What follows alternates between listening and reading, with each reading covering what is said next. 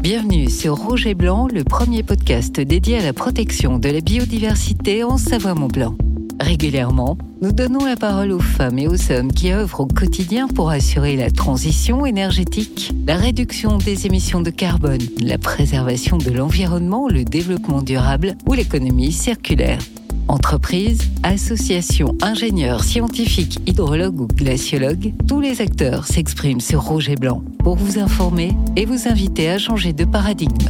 Tous ensemble, nous réussirons la transition énergétique. Rouge et Blanc, écoutez, on est fait pour s'entendre Bonjour et bienvenue sur Rouge et Blanc pour ce nouvel épisode consacré aujourd'hui à Madame Josiane Lay, maire d'Évian, conseillère départementale de la Haute-Savoie et présidente de la communauté de communes du pays d'Évian et de la vallée d'Abondance. Bonjour Madame Lay. Bonjour, bonjour à tous. Bienvenue sur Rouge et Blanc. Merci, merci de votre accueil. Merci de nous accueillir chez vous ici à la mairie d'Évian, salon magnifique, tout oui, doré. Oui, donc euh, le salon doré euh, à la mairie d'Évian qui était donc une, la résidence de vacances des frères Lumière. Absolument. Et vous avez gardé la décoration euh, d'époque À l'identique, bien sûr. Alors cet épisode sera en deux parties, avec tout d'abord l'engagement de la ville d'Évian en faveur du développement durable, et en seconde partie nous reviendrons sur l'événement d'ampleur que vous avez organisé euh, au mois de novembre dernier. C'était le sommet international sur la forêt, avec la présence des cinq gardiens des forêts primaires de la planète, un événement que beaucoup ont qualifié d'exceptionnel. Mais avant de parler de toutes ces actions et des actions que vous menez sur le, sur le territoire, ici au bord du Léman, j'aimerais connaître votre parcours personnel pour mieux vous connaître, pour faire connaissance. Vous avez été infirmière pendant 29 ans et vous êtes entrée en politique en 2001.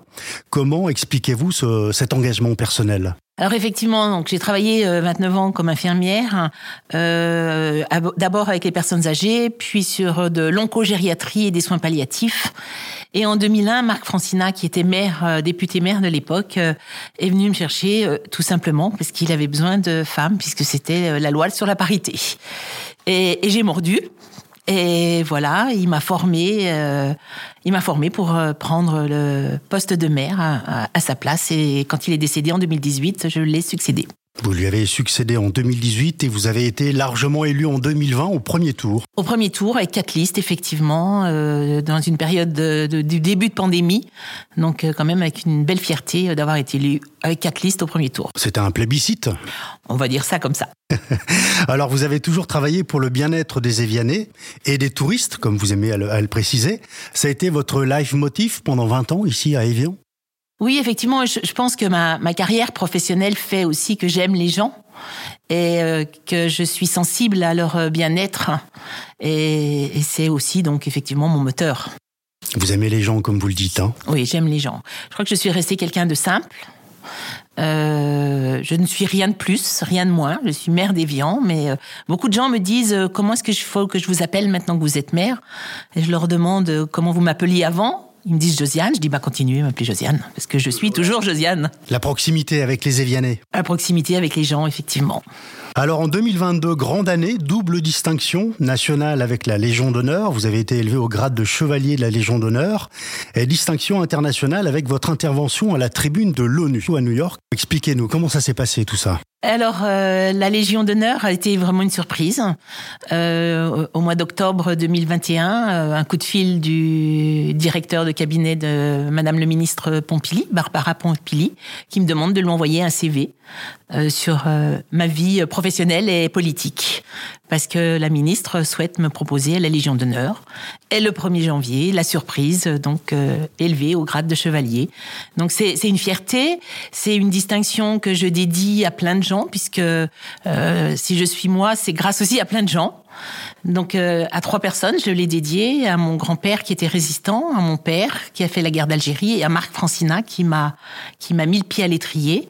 Et puis bien sûr, euh, je la dédie aussi à, à tous les gens qui m'entourent, mon équipe, mes amis, ma famille, puisque c'est un travail vraiment d'équipe, je pense. Puis euh, à l'ONU, donc effectivement, euh, invité par le ministère euh, pour représenter la France euh, au, au, forum politique de l'ONU à New York, où donc j'ai présenté deux actions de la ville d'Évian euh, sur le développement durable. Est-ce que vous vous attendiez à cette distinction, cette intervention? Pas du tout, c'était une grande, grande surprise et une, grande fierté. Et comment l'avez-vous vécu, vous, vous-même personnellement? Euh, un peu stressante. Déjà que je parle pas bien anglais, déjà, donc euh, ça pouvait être un frein, mais pas du tout, puisque le NU, on peut parler bien sûr en français. Et bah, de représenter la France, j'ai trouvé que c'était ben, une grande fierté.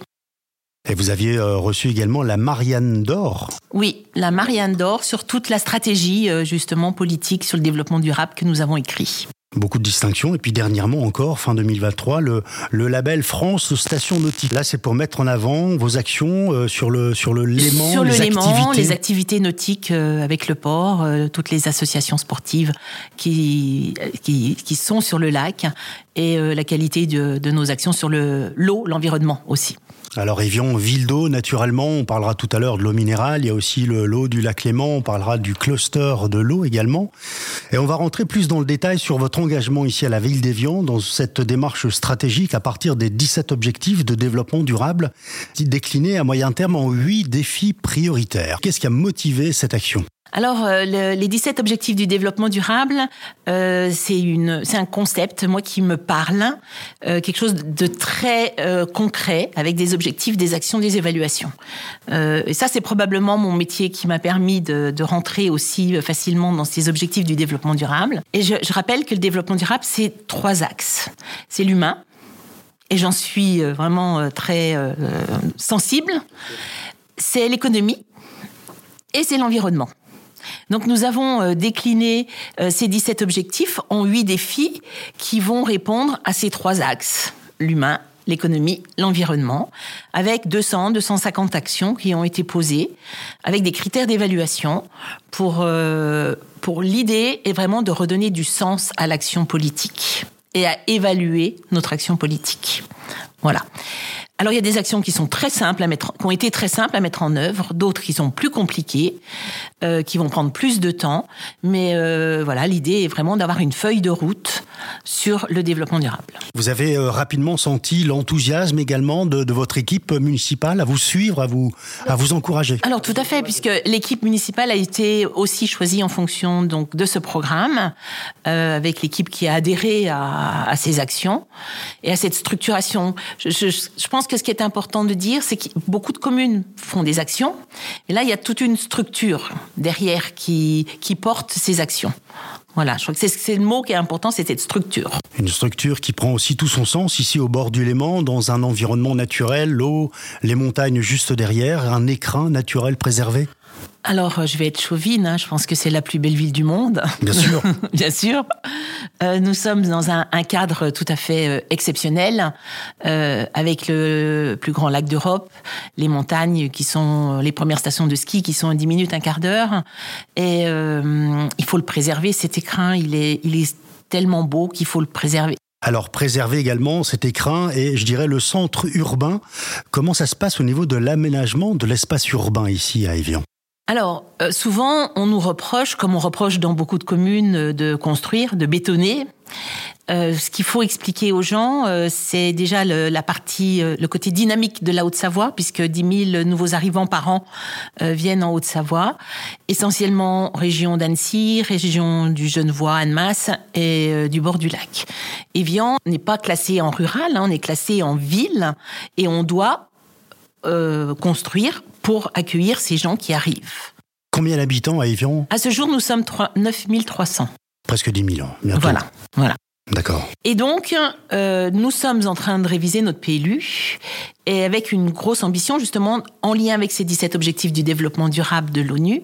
Ce PLU, d'ailleurs, on, on, va mettre deux ans pour le faire, hein, puisqu'on on, on, le réfléchit vraiment, où on travaille beaucoup sur des opérations d'aménagement programmées pour éviter du, mitage. On travaille euh, sur la trame noire, sur la trame bleue, sur la trame verte. L'idée aussi d'avoir une charte de l'arbre pour protéger nos arbres et éviter de, voir des scandales comme on comme on a pu voir récemment avec des promoteurs qui coupent des arbres malgré l'interdiction. Donc vraiment euh, acter tout ceci, une charte de l'animal, puisque c'est aussi important d'avoir un, un, respect euh, de l'animal aussi bien domestique que sauvage. Et puis, euh, dans, dans, ce PLU, euh, vraiment réfléchir sur tout ce qui est mobilité, sur tout ce qui est économie commerciale et euh, sur tout ce qui est donc, euh, quand je parle de mobilité, c'est mobilité douce aussi, hein, avec la difficulté d'avoir une ville en pente, mais euh, on y travaille et puis euh, d'avoir vraiment cette réflexion ou, de végétalisation euh, de, de parcs, d'aires de jeu pour les enfants, euh, vraiment essayer de, de, balayer ce PLU sur l'aménagement le, le, plus large possible. Pour toucher l'ensemble de la famille, des enfants L'ensemble de la famille, tout à fait. On va ouvrir juste peut-être une parenthèse pour nos auditeurs en ce qui concerne la trame verte, la trame bleue et la trame noire, si vous pouvez nous expliquer en quelque sorte. Ok, alors... Euh, la trame verte, c'est, euh, j'imagine, le végétal? C'est le végétal c'est le végétal. Et euh, alors déjà le végétal il est important et vient depuis des années. Euh, nous respectons notre euh, notre patrimoine végétal depuis Il y a des, des arbres années. Magnifiques. Hein, On a des arbres euh, qui sont remarquables, euh, avec toujours la difficulté de voir des arbres qui meurent. Et ça, c'est toujours un drame. On a eu le magnifique cèdre en face de la buvette Cachac qui avait 250 ans, qu'il a fallu couper. Et là, ça a été vraiment un, un drame. C'était une menace, hein, en quelque c'était sorte une aussi. hein. menace, mais on a tout fait pour euh, avec la Société des eaux pour le coup. On a tout fait. Il a passé des scanners, euh, des tomographies pour être sûr qu'on ne pouvait pas le sauver. Donc pour nous, euh, cette, cette trame verte, elle existe depuis longtemps. Mais là, de l'écrire vraiment sur le PLU va être aussi quelque chose de, de primordial. La trame bleue, c'est le côté, on va dire, aquatique. C'est le côté aquatique, bien sûr, et L'eau du lac. l'eau du lac, mais Les le ressources, ruisseau, les ressources. tous nos ruisseaux. Et, et là, on voit que c'est hyper important de, de, de, de l'écrire aussi et de le protéger. Et puis la trame noire, eh ben, c'est tout le travail sur l'éclairage public qu'on peut mener aussi, et euh, pour permettre aussi à la faune sauvage euh, de nuit, nocturne, de pouvoir euh, évoluer aussi euh, la nuit et, Il y a de la faune sauvage euh, en milieu urbain. oui, on a vu récemment euh, des sangliers. Il y a Evian. Oui, dans le, dans le tunnel du funiculaire. D'accord, Oui, oui, bien sûr. bien sûr, Bien d'accord. sûr, bien sûr, bien sûr. C'est pas très courant, hein, on dirait. Oui, ils descendent de plus en plus. Ah oui. Oui. Il y a la forêt toute proche, hein, dans le Oui, oui, domaine on du est, on Royal. est pas là loin, mais les, les animaux descendent, oui. Et quand on parle de, de la trame bleue, la trame, on va dire, qui concerne l'eau, est-ce qu'il y a un rapport direct justement avec l'eau d'Evian, l'impluvium et puis la- les différentes nappes qui se situent Alors, pas très loin? C'est beaucoup plus large. L'eau, j'ai envie de dire, euh, il faut réfléchir. D'ailleurs, c'était l'origine de la création du cluster eau. C'est l'eau dans tous ses états. Nous avons le lac le plus grand d'Europe. Nous avons l'eau minérale la plus vendue au monde. Mais nous avons aussi les glaciers qui fondent, qui alimentent toutes nos zones humides sur le plateau. On en a une magnifique qui est au Précurieux aussi, hein, euh, que vous pouvez euh, visiter euh, l'été. Et, et donc, c'est vraiment d'avoir une réflexion globale. C'est l'eau propre, mais c'est aussi l'eau grise, c'est l'eau d'assainissement. C'est vraiment une réflexion sur toute cette, cette eau-là. Alors, on va revenir peut-être euh, sur ces, ces trames euh, principales, on va dire la trame verte et la trame bleue, euh, qui sont source de d'action également pour préserver la biodiversité ici à Evian. Oui, effectivement, c'est des outils de préservation de la biodiversité, euh, donc des milieux aquatiques et terrestres que l'on doit intégrer donc dans nos documents d'aménagement du PLU. Et euh, il permet de lutter contre l'effondrement de la biodiversité, conséquence de l'artificialisation des sols et de la fragmentation des milieux naturels. Et en fait, on est vraiment sur euh, sur un, écosystème pour permettre euh, aux, aux animaux sauvages de, retrouver leur espace et de pouvoir avoir un, avoir un réservoir et de retrouver cet espace Qui se sentent bien naturellement. naturellement, puisque ces, ces, ces animaux, ils sont nécessaires. Cette biodiversité, elle est nécessaire à la vie. Et c'est le vivant, c'est le vivant. Et donc, pendant trop longtemps, on les a oubliés. Et là, maintenant, il faut les ramener. Et en mettant ces, ces corridors, euh, biologiques, ça va aussi permettre d'avoir ce réservoir. Qu'est-ce qu'on a comme animaux sauvages à Evian? Alors, euh, de- dans la trame noire, on pourrait parler de- des chauves-souris. On peut avoir des renards. Et puis, euh, tous les oiseaux. Tous les oiseaux qui existent euh, et qu'il faut ramener aussi. Ah oui, C'est vrai que la, la forêt est très proche, hein, au domaine du Royal, juste au-dessus. Ici, on a la forêt. On n'est pas loin, on est, on n'est pas loin de la forêt. On oui. prend le funiculaire et on est directement euh, dans la forêt. Dans la forêt. J'aimerais qu'on revienne peut-être sur le point de la végétalisation euh, de la ville et notamment des, des projets en cours dans les, dans les cours d'école pour les enfants. Voilà, alors on a le, le- le projet qui est déjà bien avancé. Nous avons euh, cinq écoles, primaires et maternelles. L'idée est de végétaliser ces cours d'école. Hein, donc de, de les désimperméabiliser et de les végétaliser. On va travailler avec les élèves, hein, les, les enfants. Je pense que c'est important de travailler avec les enfants. Vous allez enlever le bitume, par On va exemple? enlever le bitume. On va faire comme, en fait, euh, j'ai envie de dire, euh, comme quand on était gamin. On va ramener les cours d'école comme quand on était enfant. Et des Voilà. arbres pour avoir de l'ombre Des arbres pour avoir de l'été. l'ombre l'été, des jeux et Des îlots de fraîcheur, en quelque des sorte. îlots de fraîcheur, tout à fait. Donc, euh, on est en train de travailler sur euh, nos écoles. Euh, au niveau végétalisation, on a voté il y a hum, pas longtemps un permis de végétaliser, c'est-à-dire c'est permettre à la population de prendre un bout d'espace public pour le végétaliser devant chez eux. D'accord Voilà, au centre-ville, prendre un, un bout d'espace public. S'approprier un peu, S'approprier. Alors, on pourra pas planter n'importe quelle plante, hein, bien sûr. Voilà. Et puis, euh, on est en train de travailler. Nous avons un terrain euh, que, hum, que nous allons utiliser en verger solidaire. Donc, euh, nous pensons pouvoir planter 50 à 60 arbres fruitiers. Et ce verger sera ouvert à tout le monde et tout le monde pourra aller se servir. Il sera situé à quel endroit? À la sortie de la ville À la Détanche, au quartier de la Détanche, donc juste en dessus du centre-ville. Oui, pas très loin. Pas très loin. Voilà, on travaille aussi sur des jardins depuis plusieurs années sur des, des jardins partagés avec des associations qui se sont vraiment euh, Investi. investies. Euh, je pense avec euh, un quartier en, en l'occurrence où ils travaillent avec l'école et la crèche. On est vraiment sur de l'intergénérationnel avec ce jardin. On, nous allons proposer prochainement des jardins familiaux également. Et, euh, et l'idée est aussi de, de planter euh, le maximum d'arbres pour ramener de la fraîcheur au centre-ville et dans la ville. Vous avez eu d'ailleurs euh, le label Quatre Fleurs récemment. Oui, alors c'est un label qui existe déjà depuis des années. Hein, Nous avons été euh, lauréats de deux fleurs d'or aussi. Et euh, nous allons repasser devant le jury l'année prochaine avec euh, cette spécificité. Euh, Maintenant, c'est euh, li- l'idée est vraiment d'être aussi inventif dans ce que nous allons planter. On voit que ça fait deux années de suite que nous sommes en restriction, en alerte sécheresse, et que nous n'avions pas le droit d'arroser.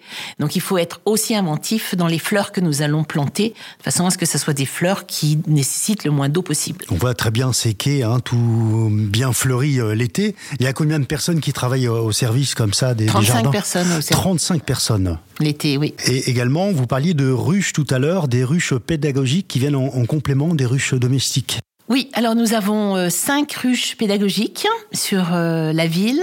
Euh, les ruches pédagogiques, c'est une ruche avec une cheminée hum, qui permet donc aux, abeilles de partir par la cheminée. Et donc, quand on va vers ces ruches, il y a une partie qui est vitrée.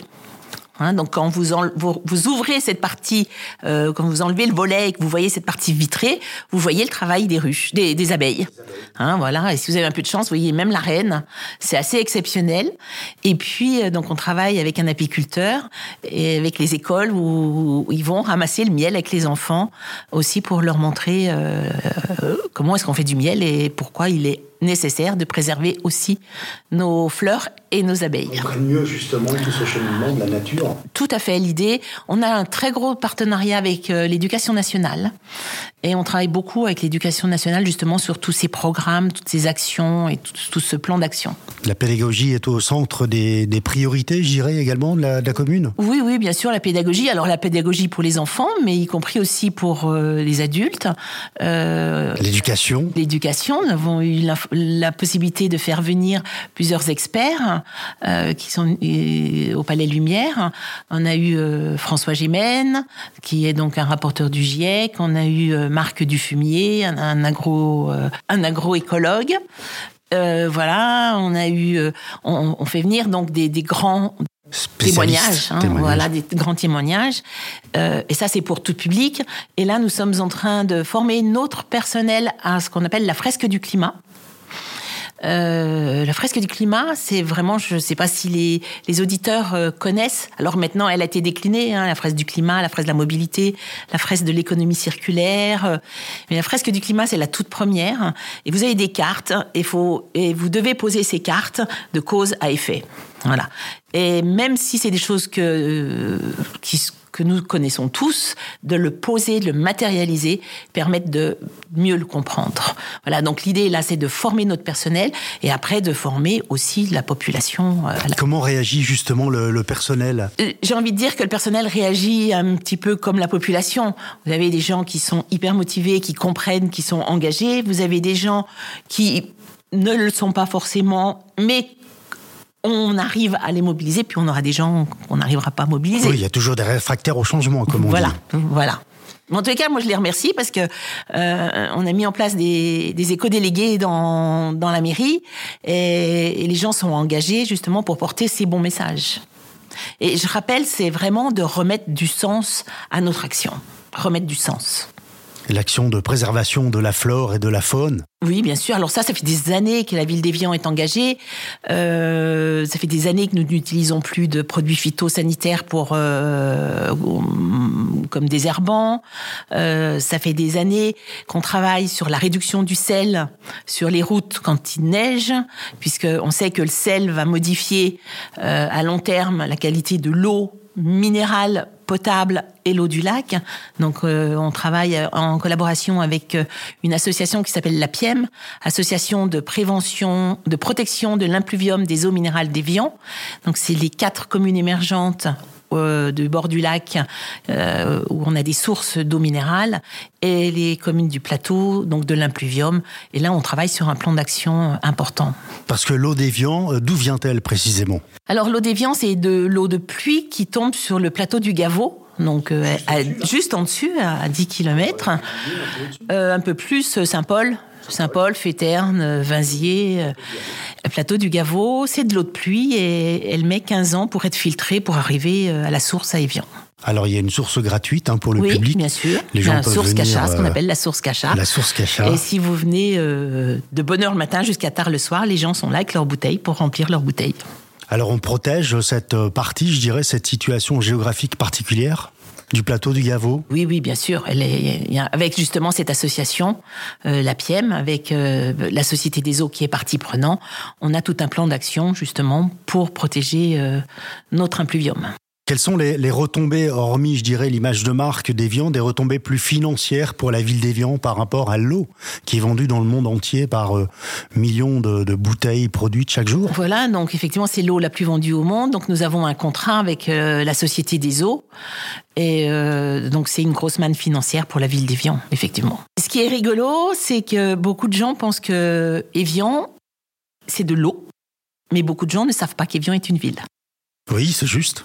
Oui, oui, oui. Exact. Voilà, voilà. Et les gens sont surpris également de, de découvrir pour la première fois la, la beauté de, de cette ville thermale.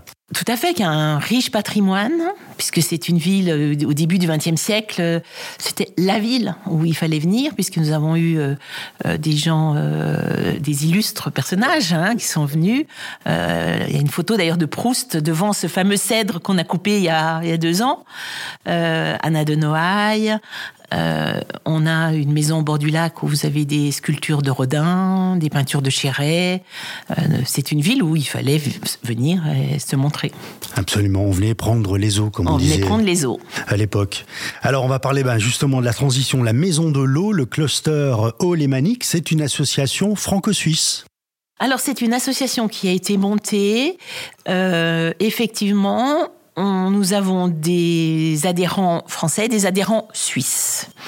Donc c'est une association qui est située dans ce qu'on a appelé la Maison de l'eau. C'est une maison qui appartient à la ville d'Evian que nous avons mis à disposition du cluster, mais il y a d'autres euh, choses dans cette Maison de l'eau, notamment un campus euh, connecté où nous avons une vingtaine de jeunes qui vont qui font des, des, des études supérieures euh, en ligne dans cette Maison de l'eau. Nous sommes en train de, travailler aussi pour proposer d'autres actions dans cette Maison de l'eau. Mais ce cluster, alors il est né euh, avant le Covid Peut-être qu'après le Covid, nous l'aurions pas appelé cluster, probablement. Et l'idée est, venue de la communauté de communes du Pays des en Vallée d'Abondance, en, reprenant ce que je disais tout à l'heure, euh, le lac d'Europe le plus grand, euh, le plus grand d'Europe, l'eau minérale, l'eau pluviale, et donc cette légitimité autour de l'eau. Donc ces trois collèges euh, collège des collectivités, donc des collectivités françaises et suisses, un collège des entreprises, aussi, donc ça peut être des start-up comme des grandes sociétés comme la Société des eaux, là aussi, euh, des, entreprises euh, France-Suisse, et euh, de, des instituts de formation, avec l'Université de Genève, l'Université de Lausanne, l'Université du Pays de Savoie. Et, donc, c'est une mise en relation donc de ces trois collèges pour travailler sur des projets autour de l'eau. Donc, l'eau dans tous ses états. Alors, avec quatre axes. L'usage intelligent de l'eau le génie végétal, par exemple, le génie végétal, on travaille énormément sur tout ce qui est, euh, par exemple, sur nos, nos toutes ces plantes invasives, euh, comme la renouée du Japon, qui sont des véritables euh, problématiques. Des fléaux, j'allais dire. C'est un, fléau, donc euh, voilà, on travaille euh, là-dessus. L'eau vecteur d'énergie, alors l'eau vecteur d'énergie, c'est tout ce qui est turbinage des eaux usées, par exemple, hein, pour pouvoir faire de, de l'énergie. De l'énergie. Et puis eau et biodiversité, et là, c'est aussi quelque chose d'important, avec des, des plans d'action. on a par exemple planté des pépinières de saules pour pouvoir replanter les saules le long des, des rivières, et on a bien vu avec les crues, que c'est important de revégétaliser aussi euh, nos, rivières. Et donc, euh, voilà, c'est une mise en relation de ces trois, en réseau de ces trois collèges avec des projets qui sont phares. Qui prennent tout leur sens ici à Évian, naturellement. Tout à fait, tout à fait. Est-ce qu'on étudie également le changement climatique avec euh, cette sécheresse l'été, cette abondance d'eau, de pluie? Oui, parce qu'il y a aussi des projets où on, travaille là-dessus. Pour essayer de comprendre et de, comprendre et puis d'anticiper et d'avoir un plan d'action. Alors, on, va, on va poursuivre justement sur cette thématique euh, du transfrontalier avec la proximité de, de la Suisse. Quels sont vos rapports avec les voisins comme euh, Genève, Vaud et Valais? Alors, canton de Genève, nous sommes moins proches, nous ne faisons pas partie du Grand Genève. Euh, nous sommes beaucoup plus tournés sur Lausanne et le Valais. D'ailleurs, si on regarde notre nombre de frontaliers, hein, euh, nous, les personnes vont travailler à Lausanne avec le bateau, traverse en une demi-heure euh, de l'autre côté avec la CGN, ou alors euh, sur le canton du Valais. Donc, nous sommes beaucoup plus tournés sur ces deux cantons. Euh, ça n'empêche pas qu'on a aussi des relations avec Genève, mais c'est plus fort avec ces deux cantons. Euh, on travaille beaucoup sur une plateforme qui s'appelle la plateforme des Trois Chablais. Donc c'est le Chablais valaisan, le Chablais vaudois et une autre partie du Chablais, avec euh, des sujets euh, importants comme la mobilité, notamment avec Saint-Gingolf. Est-ce qu'il est utopique de voir une, une, une, voie rapide, en tout cas, qui euh, poursuivrait celle qui vient d'Annemasse? Oui, complètement. là, à ce jour, je pense qu'on n'est plus du tout sur un sur une voie rapide. Un schéma comme ça? Non. On n'aurait pas le pendant de l'autoroute suisse chez nous Non, je crois qu'on a, je, me dis que même là, moi personnellement, je me dis que je, en Suisse, ils auraient peut-être même plus le droit de la faire. Alors on va enchaîner maintenant sur la seconde partie de cet épisode qui est consacré à un événement international d'envergure que vous avez organisé au mois de, de novembre, le samedi 25 novembre précisément. C'était l'animation avec les gardiens de la forêt, les cinq chefs des forêts primaires de la planète, le premier sommet international pour la protection de la forêt dans le monde.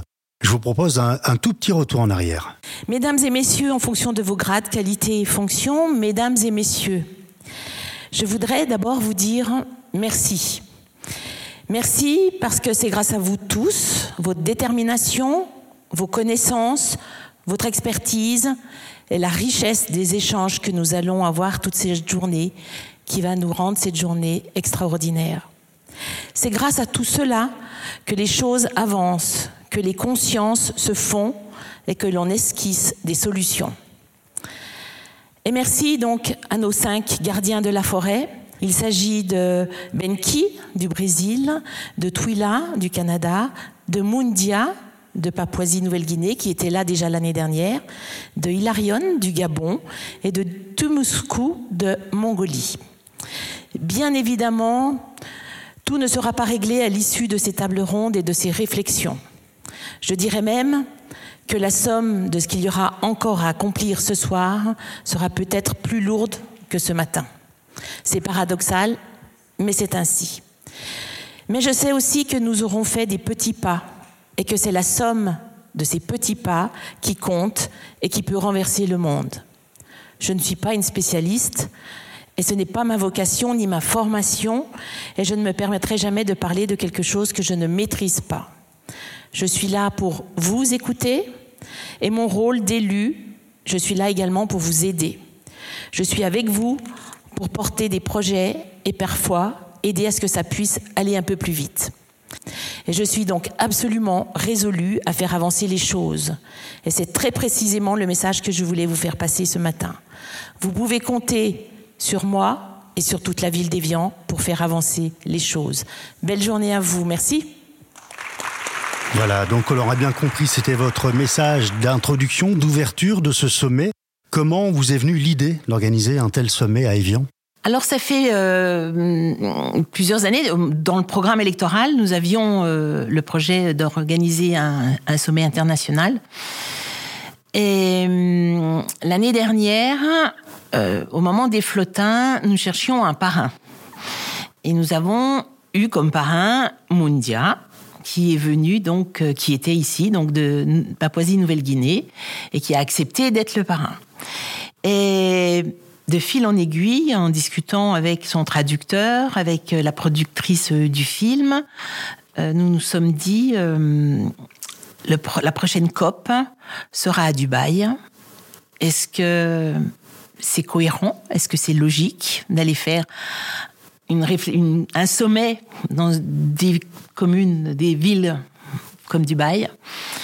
Et donc, voilà, l'idée est parti en se disant et si nous faisions notre sommet au moment de la COP? Et, et donc, euh, l'idée, au départ, c'était pas forcément sur la forêt. Hein. L'idée, c'était vraiment de faire un, un sommet. Euh, d'ailleurs, il s'appelle l'Evian Summit.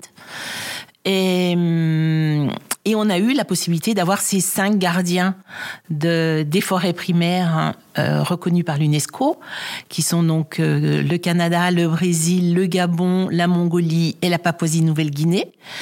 Et ils étaient en France. Et donc voilà, Banco, on a monté ce sommet avec les gardiens de la forêt. On va écouter Mundia justement.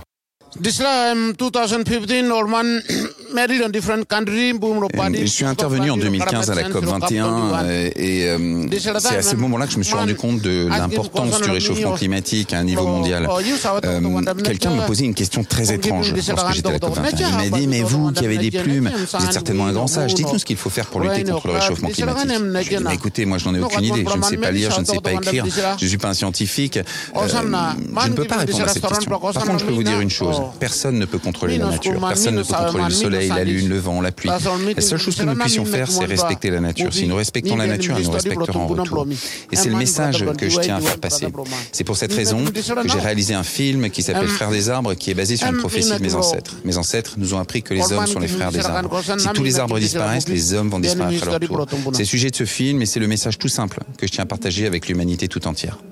Est-ce qu'un message comme ça euh, est plus percutant et a plus de crédibilité venant d'un gardien de la forêt comme lui? Ah, je pense euh, que, oui. D'ailleurs, euh, à la fin de la journée de ce samedi, l'ambiance, l'émotion était palpable au niveau du public. toutes les personnes qui étaient dans le public, moi, m'ont fait des retours des retours, oui, avec beaucoup, beaucoup d'émotions, euh, beaucoup de culpabilité aussi. Et, et, les enfants, puisque nous avons aussi euh, travaillé avec les, les, jeunes, nous, avons, nous avions une centaine de jeunes euh, présents dans la salle. ces jeunes ont travaillé sur une charte d'engagement qui a été ensuite présentée à l'UNESCO voilà, donc cette charte, elle est née à Evian avec des jeunes qui s'engagent à, moins consommer. Et en fait, ce, je, pense que grâce à ces gardiens, à ces cinq gardiens, euh, les gens qui étaient là et les gens qui ont pu suivre ont compris euh, que notre hyperconsommation avait un impact dans ces forêts. Direct. Direct. On va écouter le témoignage de euh, la Canadienne Tuila Edji, le Canada qui a été sévèrement touché par des incendies euh, gigantesques l'été dernier. Elle nous parle de sa connexion particulière avec la Terre. My message is that we need to support Mon message, c'est vraiment qu'il faut soutenir plus euh, les initiatives autochtones parce qu'on a une connexion à la terre que, qui est irremplaçable. On est les, les meilleurs gardiens finalement de cette terre et vous pouvez pas détruire ça, vous pouvez pas détruire cette connexion. Vous pouvez essayer aussi fort que vous voulez, vous détruirez jamais la connexion qu'on a avec cette terre. Il y a un message fort également là de de cette Canadienne hein, directement impactée Bien sûr, et, je pense que nous sommes, nous devons tenir compte de ces traditions, de leur, de ces pratiques dans ces, de, de ces, ces personnes-là et de leurs connaissances. On peut pas faire comme s'ils n'étaient pas là, c'est pas possible. Et, et, et, je pense que le, le, message moi de ce de ce premier forum qui était sur euh, la déforestation importée Hein, c'était vraiment le sujet, cette déforestation importée. C'est de se dire, euh, mais il faut qu'on arrête de consommer. Différemment. Aussi, il faut qu'on consomme différemment. C'est obligatoire.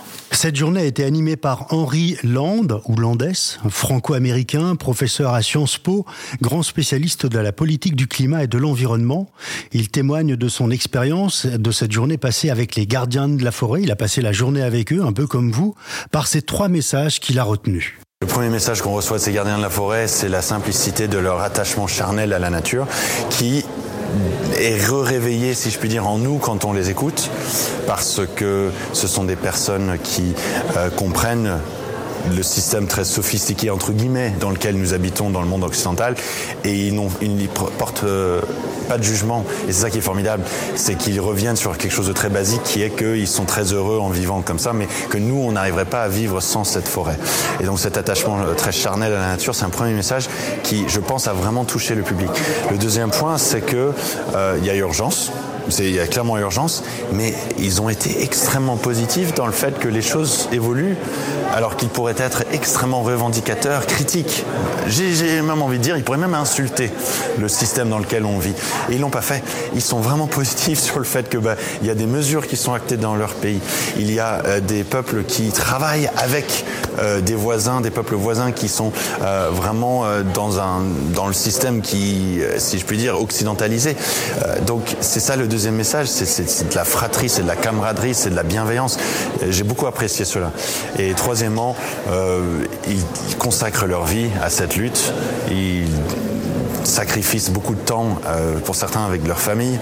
Euh, donc si nous on se dit on peut pas faire grand chose, euh, il faut regarder ce qu'ils font eux pour se remettre un petit peu en question notre volonté de changer nos modes de vie, changer nos consciences et très très vite. Il n'y a aucune excuse en fait quand on les écoute et c'est ça qui est formidable, c'est qu'ils incarnent un petit peu cet engagement sans en plus le revendiquer plus que ça. Ce qui a vraiment intrinsèque dans ce message, c'est les ancêtres les personnes qui nous ont transmis la terre nous ont transmis cette idée qu'il faut la préserver pour justement que nous on puisse en bénéficier et celles, qui, celles et ceux qui viendront après moi. Et euh, eux, ils ont un respect total de cette vision long terme. Est-ce qu'on a plus de respect après une, journée comme celle-ci, passée avec les gardiens de la forêt Oui, oui, je, rejoins euh, tout à fait euh, ces propos. effectivement, la première chose, ce qui, ce qui m'a touché, c'est aucune colère vis-à-vis de, de, nous, aucune colère. Et, que nous, on a pu avoir de la culpabilité. Voilà, vous voyez, c'est cette différence. Aucune, aucune colère. Et puis, euh, un message quand même euh, très positif. Et, et que ce, qu'on peut y arriver encore. Il est encore temps. Il est encore temps. C'est urgent, mais on peut y arriver. Beaucoup de participants, beaucoup de public euh, à cette euh, journée des gardiens de la forêt, beaucoup de chercheurs également. J'ai rencontré parmi les, intervenants d'ailleurs de cette journée la scientifique suisse Marceline Vuaridel, chercheure en sciences de l'environnement à l'université de Lausanne, qui a été très touchée personnellement, elle, par sa rencontre directe avec les gardiens. Je pense que vraiment ce qui était très touchant, c'est que d'un point de vue justement de quelqu'un qui vient des sciences comme moi, euh, d'avoir ce côté euh, très personnel, le lien personnel avec la forêt, la forêt dans le cœur, ce, ces connaissances ancestrales. En fait, ils connaissent la forêt beaucoup mieux que les scientifiques, juste parce qu'ils la vivent en fait. Et, et, nous, on vit plus ça, et du coup, de les entendre, être touchés directement par la forêt, de la ressentir, c'est exceptionnel. Ça, bon, moi, j'ai eu les larmes aux yeux à plusieurs reprises. Hein, c'est clair. J'aime la forêt, mais je peux pas, je pourrais jamais la connaître comme ils la connaissent. En Europe, c'est bien d'agir localement, on est d'accord, mais tant qu'on ne diminue pas notre consommation et qu'on a toujours un impact sur les forêts euh, à l'international, euh, on se regarde juste le nombril en fait hein, en agissant, euh, en agissant qu'ici. Donc oui, on plante des arbres contre les avalanches, contre les glissements de terrain, c'est génial, c'est très bien, il faut faire ça, je dis pas. Mais tant qu'on continue à couper les arbres à l'étranger à cause de notre consommation, ben, il faut changer notre consommation. C'est toujours un peu le. C'est toujours voilà. Le on leitmotiv. Est, on est vraiment sur cette déforestation importée. C'est vraiment ce mot qu'il faut se souvenir, je crois. Cette déforestation importée dans, dans notre consommation. Donc, euh, il faut qu'on revoie nos, notre consommation et je pense que c'est important. Quelle va être la suite de, ce sommet international? Donc, euh, l'idée d'en faire un dans deux ans, puisque c'est quand même un, énorme travail de, monter euh, un sommet euh, comme celui-ci. Et je voudrais pas trahir de secret, mais nous irons sur l'eau. J'allais dire, on est entre nous, hein, vous pouvez. nous irons sur l'eau, voilà. Et j'espère que ça sera. Enfin, on va avoir aussi euh, un, un, un, colloque de, de, haut niveau, puisque là, celui-ci était quand même un colloque de haut niveau en partenariat avec euh, l'UNESCO. Et c'est la première fois où les cinq chefs étaient sur euh, se, re, se, retrouvaient au même endroit. Au même endroit. Et après, ils ont fait toute une tournée. À Dubaï aussi, peut-être, non, non, pendant la COP Non, non, non, non, non. non. En tout cas, aux 20h de TF1, au on 20, a tous suivi. Aux 20h hein. de TF1, oui. Et, et qu'est-ce qu'on pourrait donner comme information, comme scoop sur le, le sommet de l'eau dans deux ans, à Liévian Sommet? Alors, on est en train d'y travailler pour l'instant. Euh, il y a plusieurs options, mais y a, et pour l'instant, rien n'est encore défini, mais ça sera en novembre, je pense, euh, 2025. Bah, rendez-vous est pris. Voilà. On est en 2024, au début de l'année. Quels sont les, les grands rendez-vous à Évian pour 2024 cette année, on va avoir la flamme olympique. C'est vrai. Le 23 euh, juin. Il y a le décompte d'ailleurs qui est affiché. Il y a le décompte, hein, ici, oui, euh, voilà. Parce que nous sommes euh, euh, ville terre de jeu. Et, et, donc ça c'est un, un, grand moment. Mais bien sûr, tous les événements qui existent tout le tout le long de l'année euh, probablement ont rien de nouveau euh, comme événement, mais euh, beaucoup de projets que nous allons dérouler dans les prochains mois. Il y a toujours beaucoup d'animations à Evian. On sort des flottins là au mois de décembre. Alors les flottins, juste un petit clin d'œil, les flottins la 17e année et il y a 17 ans en arrière, c'était aussi déjà sur un événement développement durable avec un postulat de départ qui est tout est à rêver, rien n'est à acheter. Voilà. Et, et, depuis 17 ans, on n'a pas du tout changé de postulat. J'allais dire, c'est toujours d'actualité? Et c'est de toujours d'actualité. Parler du bois déjà à l'époque avec les flottins? Avec les flottins. Après, euh, au mois de février, euh, le grand carnaval d'Évian, hein, qui est une grosse grosse manifestation sur euh, sur la ville. Euh, le Festilément à la Pentecôte, qui est un événement autour du développement durable, euh, qui attire aussi beaucoup de monde. C'est un événement qui est intéressant, ce qui permet aussi de, de découvrir plein de choses, plein de nouveautés euh, autour du développement durable. Ce sera l'occasion peut-être de, de, refaire un épisode, pourquoi pas? Et Pourquoi pas, avec grand plaisir. Et puis après, bien sûr, tous les concerts de, de cet été que nous sommes en train de mener euh, et de monter. Et le tournoi de golf, ah, comme toutes les années. Bien sûr. Bien sûr. Remporté par une Française d'ailleurs cette année. Bien sûr. Et les rencontres musicales. Il y a toujours des expositions également à découvrir au Palais Lumière. Alors, les expositions du Palais Lumière, euh, en ce moment, nous avons Félix Ziem. Euh, magnifique exposition euh, et, j'encourage vraiment les gens à venir les voir puisque c'est des, ex des expositions que nous montons avec euh, le Grand Palais, le Petit Palais, Orsay, avec des musées de France et d'Europe. Donc c'est une des très très belles collections et j'encourage les gens à venir les voir. Moi qui viens régulièrement sur Evian, on a l'impression qu'il n'y a pas de saisonnalité à Evian. Il y a du monde toute l'année maintenant. De plus en plus, oui, on a du monde toute l'année. Euh, ce qu'on voit maintenant, c'est que beaucoup de gens viennent au ski. Euh, euh, résident sur Evian pour aller faire du ski, donc ce qui est aussi intéressant. Il y a les stations toutes proches, hein, Châtel notamment. Châtel est à 35 minutes, Toulon, Bernex à 15 minutes. Absolument. Alors, Madame Lé, on a une tradition sur Rouge et Blanc, c'est de conclure euh, l'épisode avec un message à faire passer à nos auditeurs. Quel message souhaiteriez-vous faire passer? Alors, ce que je voudrais dire aux auditeurs, euh, je vais reprendre une phrase de, François Gémen quand il est venu euh, en grand témoignage où, où il y a eu une question en disant Mais est-ce que ça vaut la peine? Que moi, individu, je fasse quelque chose pour sauver la Terre dans, dans ce monde qui, qui va vite. Et François Gémen a, expliqué que l'action individuelle représente 25%. Et on a tous été très surpris. Donc, euh, le message que je voudrais passer, c'est que eh ben, ça appartient à tout le monde de, de faire des actions pour euh, sauver euh, la planète, euh, pour nos enfants, nos petits-enfants. Et à l'heure actuelle, on voit bien que le monde ne va pas très bien, avec les conflits, avec euh, tous les dérèglements climatiques, les gens ne vont pas très très bien. Euh, on, ressent de l'angoisse, de l'inquiétude. Et, moi, j'ai tendance à être optimiste. Et j'ai trouvé une phrase de Jacques Prévert que j'aime beaucoup. Il faudrait essayer d'être heureux, ne serait-ce que pour donner l'exemple. Voilà. Merci pour ce message reçu 5 sur 5. Merci également pour ce moment partagé. Merci à vous, c'était un grand plaisir. On retrouve euh, toutes les informations sur les activités de, la ville d'Evian sur le site internet www.evian-tourisme.com parce que evian.com c'est un autre site. Oui, evian.com c'est le site de la ville, hein. vraiment le site administratif de la ville, sinon le, site de l'Office du tourisme. Voilà, je vous remercie Madame Léa, Merci très bientôt. À vous. Merci beaucoup. Merci. Vous avez aimé cet épisode N'hésitez pas à nous mettre une étoile, à donner votre avis sur les plateformes de podcast et partager nos épisodes sur les réseaux sociaux. Si vous désirez nous proposer un invité, une idée d'épisode sur la biodiversité, n'hésitez pas à nous écrire. Abonnez-vous à Rouge et Blanc pour être informé des nouveaux épisodes. À bientôt